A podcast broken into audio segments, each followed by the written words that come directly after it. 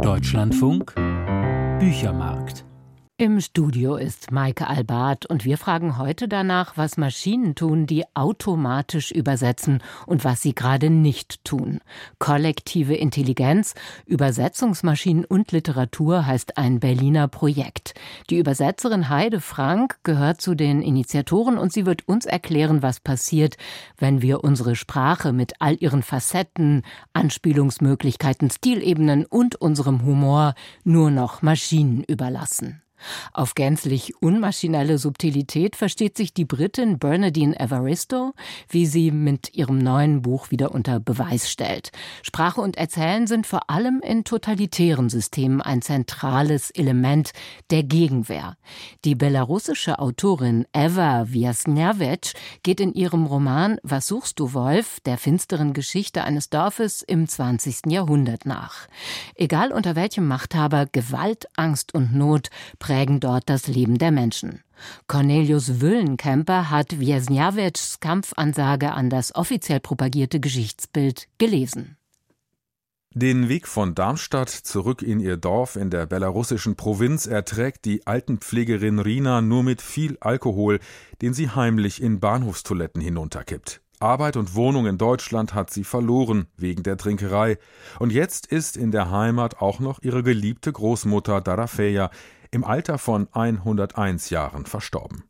Als Rina die sieben Kilometer von der letzten Busstation bis in ihr Dorf torkelnd zurücklegt, trifft sie auf die Menschen, vor denen sie einst geflohen ist. Ein emotionsloses Volk, Gesichter wie beim Möbius-Syndrom, weder lebendig noch tot, wie Wasser im Mund, wie brennendes Nass, wie ein stiller Sommer, das menschliche Gesicht wird von 34 Muskeln gesteuert. Vielleicht möchten die hiesigen Menschen diese Muskeln nicht bei jeder Miene, jedem Lächeln beanspruchen. Doch das bemerken nur Touristen. Wer hier lebt, findet es normal. In einer Kultur des Überlebens muss die Mimik minimalistisch sein. Bitter und hoffnungslos ist Rinas Blick auf dieses Leben, das tatsächlich eher einem Überleben gleicht. In der kargen, unfruchtbaren, von Wölfen heimgesuchten Moorlandschaft sind die Menschen bis heute von Gewalt, Krieg, Not und Unterdrückung geprägt. Wie gerade die Frauen in den von Männern geführten Schlachten und Repressionssystemen überleben können, hat Rinas verstorbene Großmutter Darafeya in kleinen Heften notiert, die ihre Enkelin am Totenbett findet. Sie sind Grundlage der Romanerzählung, eine persönliche Familienchronik der Großmutter, die als Dorfheilerin den Menschen half und zugleich von den wechselnden Unterdrückern respektiert wurde. Immerhin verfügte sie über das Wissen, Verwünschung auszusprechen oder einen giftigen Disteltrunk zuzubereiten, der unliebsame Mitbürger des Dorfes Nuhalnaje schwächen oder auch töten konnte. Bevor sie in die Schule kam, hatte Rüner der Großmutter zugeschaut, wie sie Kinder und Erwachsene vom Spuk befreite, indem sie ihn mit Kugeln aus Brot und Leinen austrieb, wie sie ihre Mixturen braute, Wundrosen wegflüsterte und kleine Säckchen knüpfte, die saufenden und raufenden Männern unters Kopfkissen gelegt wurden. In Nuhalnaje hatten Aberglaube, Irrwahn und Finsternis in unverbrauchter Einfachheit Bestand. Auf dieser spirituell-okkultistischen Grundierung breitet die Erzählerin ein fiktives Zwiegespräch zwischen Rina und ihrer Großmutter über die Schrecken der Geschichte wie ein Panorama des Grauens aus. Die Autorin Eva Wiesnawiec geht dabei das in Belarus heute vom Staat diktierte Geschichtsbild frontal und tabulos an. Die antijüdischen Pogrome während des russischen Bürgerkriegs, die grausame Gewalt auf Stalins Geheiß ab den 1920er Jahren, die Unterdrückung und Massakrierung der Dorfbevölkerung eben nicht nur durch die Nationalsozialisten, sondern auch durch marodierende belarussische Partisanen und später dann die sowjetische Diktatur nach 1945, all das sind Kapitel der Realgeschichte, die der belarussische Staat bis heute verbietet zu öffnen. Einmal rät die Großmutter ihrer Enkelin Rina Ich sage dir, Rina, nichts wird an diesem Ort. Geh du weg, meinetwegen zu den Deutschen oder zu den Amerikanern oder zu diesem Polen. Diese Idioten lassen einen hier nicht leben, verwüsten alles. Wenn wir beweisen könnten, dass du eine halbe Jüdin bist, könntest du wenigstens nach Israel.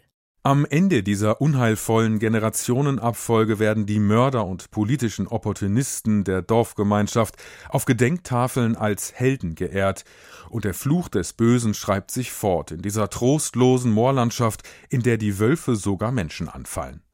Eva Wiesnawiec, deren Roman auf der Geschichte ihres Heimatdorfes 150 Kilometer südlich von Minsk basiert, hat einen deutlichen Hang zum Düsteren. Sie beschreibt verstörende Gewaltszenen und wirft einen zutiefst verbitterten Blick auf belarussische Lebenswelten abseits der strahlenden Helden des offiziellen Geschichtsbildes.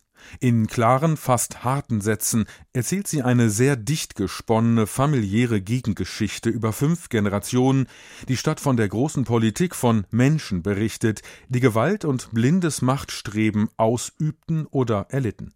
Nicht zuletzt ist dieses Buch eine Hommage an die Frauen von Belarus, die ein Beispiel dafür sind, wie man weiterlebt trotz allem, auch auf verbrannter Erde.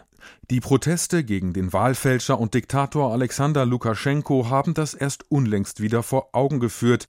Dass Eva Wiesnawiec Roman, der 2021 in Belarus sogar einen wichtigen unabhängigen Prosapreis erhielt, bisher nicht vom Regime verboten wurde, kommt einem Wunder gleich.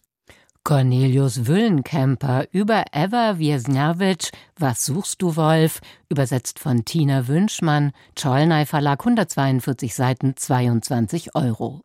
Von Belarus wechseln wir in ein völlig anderes urbanisch migrantisches Milieu nach London. Entworfen hat es die ziemlich aufsehenerregende Booker Prize-Trägerin Bernadine Evaristo, inzwischen international gefeiert. Sie war die erste schwarze Frau, die mit diesem Preis ausgezeichnet wurde. Evaristos neuer Roman mit dem vielsagenden Titel Mr. Loverman liefert einen diversitätsgestellten und Screwball-mäßigen Blick auf Ehe und Familie. Es geht nämlich um einen Mann, der seit jeher einen anderen Mann liebt, was er aber vor seiner Frau sorgfältig geheim hält. Maike Fessmann weiß, wie das vor sich geht. An Selbstbewusstsein mangelt es ihm wahrlich nicht, dem Helden des neuen Romans von Bernardine Evaristo. Man kann ihn getrost ein Großmaul nennen, diesen Barry Walker, der auf der Karibikinsel Antigua geboren wurde und seit vielen Jahren in London lebt. Er ist der Ich-Erzähler des Romans, und so hört er sich an. Herrje, es macht mich sowas von rasend, wenn die Leute von oben herab mit mir reden, als wäre ich ein vertrottelter Hinterwäldler, der keine Ahnung von den Feinheiten der britischen Sprache hat, als hätte ich nicht die Antigua Grammar School besucht, die beste im ganzen Land, als wären all meine Lehrer nicht selbst Abkömmlinge des kolonialen Mutterschiffs gewesen, als spräche ich kleines, eingewandertes Engländerlein nicht genauso lupenreines Queen's English wie all die vielen großen Engländer auf der großen Insel hier. Mit seiner ebenfalls aus St. John's stammenden Frau Carmel lebt er in einem Einfamilienhaus in Stoke Newington im Nordwesten von Hackney. Zwei längst erwachsene Töchter haben die beiden, Donna, Sozialarbeiterin, und Maxine, Stylistin, dazu einen 17-jährigen Enkel. Und dann gibt es da noch Onkel Morris. So nennen sie Barrys besten Freund. Der aber ist schon lange mehr als nur ein Freund. Er ist seit vielen Jahrzehnten Barrys Liebhaber. Und jetzt endlich, nach all den Jahren, will Barry sich zu Morris bekennen. Ein spätes Coming Out also, ein sehr spätes, denn die beiden sind 74. Das bevorstehende Coming Out mit all den Rückziehern, die Barry zu Morris Ärger und Schmerz immer wieder macht, ist die dramaturgische Klammer des Romans, dessen Gegenwartsebene 2010 spielt. Er bedient sich der Stilelemente einer Screwball-Comedy, also viele Dialoge, schnelle Rhythmen, hemmungslose Humor und exzentrische Figurenzeichnung. Mr. Loverman, wie der Titel des Romans nach dem ziemlich homophoben R&B-Song des jamaikanischen Sängers Shepard Ranks lautet, ist sagenhaft witzig, sehr ironisch und auf abgedrehte Weise sprachverliebt. Was ist schon dabei, wenn wir, meine Leute und ich, das britische Idiom verhackstücken, wie es uns grad passt, paar Silben fallen lassen wie die Unterhosen, der korrekten Syntax in die Suppe pinkeln und unsere Redewendungen willkürlich durcheinanderwürfeln? Ist das etwa nicht unser postmodernes, postkoloniales Privileg? Carmel war 16, als sie dem 24-jährigen Barry in St. John's das Jawort gab. Für ihn war es von Anfang an eher Tarnung als Liebe. Bald nach der Hochzeit zogen sie nach London, wo Morris schon lebte. Auch Carmels Innenwelt bekommt eine eigene Tonspur. Eine intime Selbstansprache, die einen anderen, brüchigeren Sound hat als Barrys Großspurigkeit. Auf der Antigua Girls High warst du Klassenbeste in Latein und Französisch, Zweitbeste in Englisch und Geschichte, Viertbeste in Altertumskunde und Fünftbeste in Altgriechisch, bis du Barry kennengelernt und festgestellt hast, er ist klug genug für euch beide. Weiß ja jeder, dass man nicht zu schlau sein darf, sonst kriegt man keinen Mann ab. Wenn Carmel nachts auf Barry wartet, bis er wie ein besoffenes Stinktier zu ihr ins Bett kriecht, stellt sie sich vor, dass er sie mit anderen Frauen betrügt. Ein Trupp Freundinnen aus Antigua unterstützt sie in allen Lebenslagen, etwa während der langanhaltenden Depressionen nach den Geburten ihrer Töchter. Sie studierte Betriebswirtschaft und arbeitete als Bereichsleiterin im Wohnungsamt von Hackney. Nach einer längeren Affäre in den 1980er Jahren sank sie umso tiefer ins Unglück auf dem blutigen Schlachtfeld unserer Feindseligkeit, wie Barry ihre Ehe einmal nennt.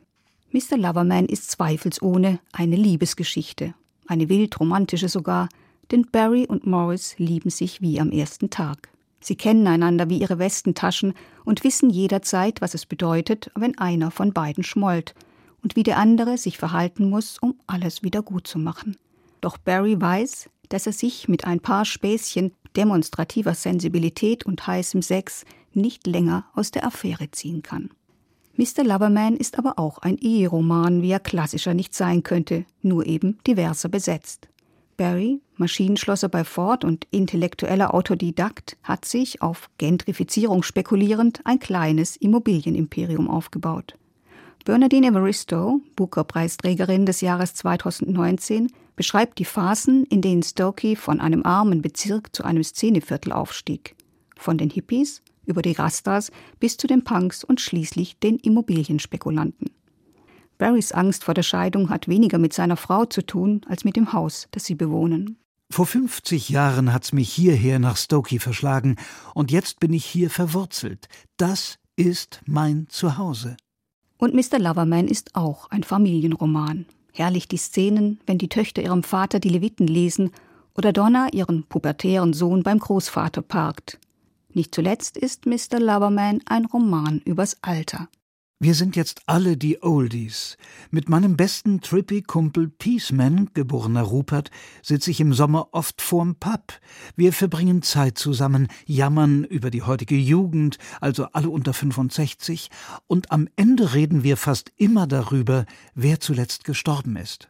Vor allem aber ist Mr. Loverman ein witziger, lässig nörgelnder und groovender Generationenroman, dessen hybride Sprache Tanja Handels in ein plastisches Deutsch gebracht hat.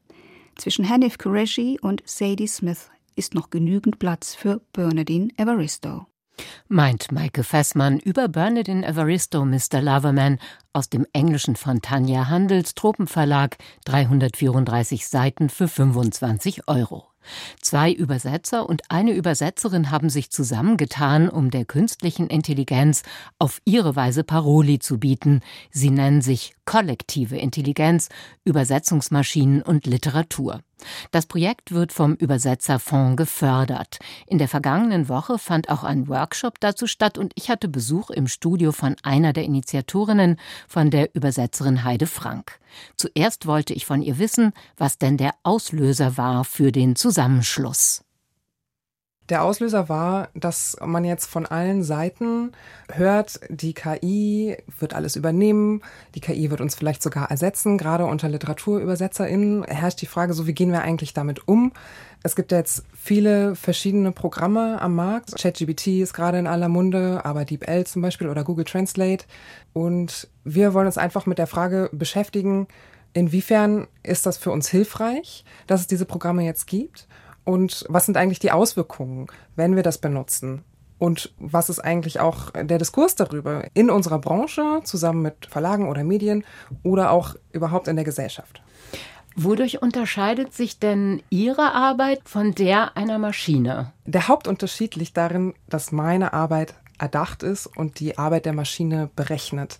Ja, da sitzt ein ganz beeindruckender Algorithmus, der darauf programmiert ist, Sprache zu verarbeiten. Und wenn man erklärt bekommt, wie das funktioniert, dann landet man irgendwann bei mehrdimensionalen Zahlenmatrizen mit Vektoren, die genau sagen, welche Satzpartikel wo im Satz auftauchen können, die aber keinerlei Bezug zu dieser Welt haben. Die künstliche Intelligenz ist kein Wesen, das irgendwo sitzt und tatsächlich denkt, sondern sie berechnet anhand von Wahrscheinlichkeiten, was das nächste Wort in diesem Satz sein könnte. Die Linguisten sprechen auch davon, dass Maschinen mit Kotext arbeiten, also in welcher Nähe zueinander stehen bestimmte Wörter oder Satzteile.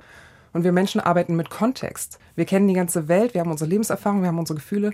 Das geht alles ein in unsere Arbeit.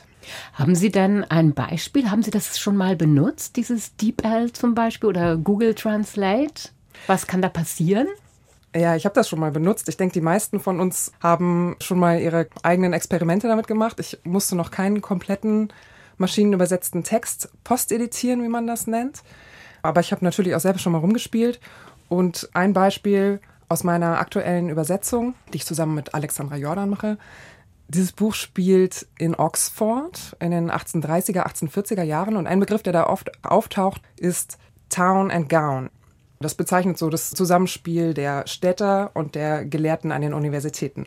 So, das ist auf Deutsch relativ leicht verständlich auf Anhieb. Ne? Town and Gown. Gown sind diese Talare, die im universitären Leben im angelsächsischen Raum eine große Rolle spielen. Und ich habe mich gefragt, gibt es dafür im Deutschen auch so eine stehende Wendung? Ich habe das in meinen Wörterbüchern, die ich sonst konsultiere, nicht gefunden. Habe gedacht, okay, wer weiß, vielleicht hat DeepL eine Lösung für mich. Ich gebe ein Town and Gown und herauskommt Stadt und Land. Ich weiß nicht, wie es auf Land gekommen ist.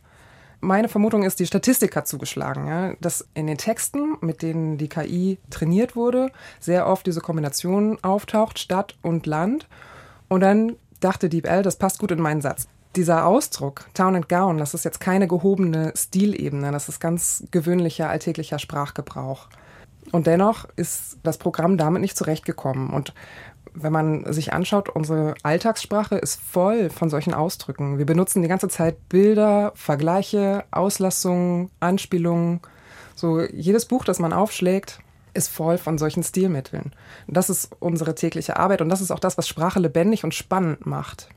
Das ist ja geradezu beruhigend, wie Sie das beschreiben, dass das eben auch eine Fähigkeit des menschlichen Geistes ist, diesen Kontext herzustellen und die Lebenswelten in sich zu tragen und das dann besser zu können als diese Programme. Dennoch sind sie ja vorhanden und werden sicherlich auch täglich besser, je mehr Texte Sie bekommen. Können Sie uns schildern, was Sie vorhaben in Ihrem Projekt? Unser Projekt Kollektive Intelligenz besteht seit November letzten Jahres und zusammen mit meinen Kollegen Andreas Förster und André Hansen arbeiten wir an Experimenten, um der Frage auf die Spur zu kommen, wie wir beim Literaturübersetzen künstliche Intelligenz nutzbringend einsetzen können oder eben nicht. Das Ganze möchten wir bis Ende Juni auf einer eigenen Website präsentieren, die derzeit noch in der Mache ist. Und haben aber auch das Ansinnen, darüber in den Dialog zu gehen, mit der gesamten Branche. Denn momentan findet noch kein offener Austausch statt zwischen Verlagen und Übersetzenden. Das sind sehr grundsätzliche Fragen, die Sie jetzt angesprochen haben, Frau Frank. Natürlich könnte man auch annehmen, dass es auf Verlagsseite ganz einfach ums Geld geht. Übersetzer sind nun einmal teurer als die Anschaffung so einer Maschine, würde ich vermuten. Ja, das geht ganz sicher ums Geld. Das ist auch tatsächlich genau das, was wir hören. Es wird weniger Geld geboten fürs Posteditieren, für diesen Vorgang, dass man mit dem maschinenübersetzten Text da sitzt und einen gelungenen Text draus machen soll. Es gibt hier und da so verschämte Geschichten, dass KollegInnen der Auftrag angeboten wurde, ein bestimmtes Buch nicht selbst zu übersetzen, sondern zu posteditieren. Natürlich zu einem geringeren Honorar, als sie für eine eigene Übersetzung kriegen würden. Aber es gibt noch keinen offenen Austausch darüber, ist das wirklich eine sinnvolle Art, mit Literatur umzugehen? Wollen wir das? Wollen wir, dass die Literatur, die wir in den Händen halten, von Maschinen übersetzt wurde, dass sie die Prozesse unseres Alltags aushandeln? Oder denken wir, dass Sprache etwas ist, was lebt und atmet und wo auch menschliche Erfahrungswelt eine Rolle spielt? Wir reden hier noch lange nicht von verschiedenen Sprachebenen oder vom Stil der Autorin oder vom Stil des Übersetzers, ganz zu schweigen von Witz und Humor. Eine künstliche Intelligenz hat keinen Humor. Das sind die Herausforderungen, vor denen die Übersetzerzunft steht. Vielen Dank, Heide Frank, für die Auskünfte über diese kollektive Intelligenz der Übersetzerinnen und Übersetzer. Dankeschön. Mit diesem Appell an das menschliche Sprachvermögen endet der Büchermarkt für heute. In Forschung aktuell geht es um radioaktive Altlasten in Fukushima. Einen schönen Nachmittag wünscht Maike Albart.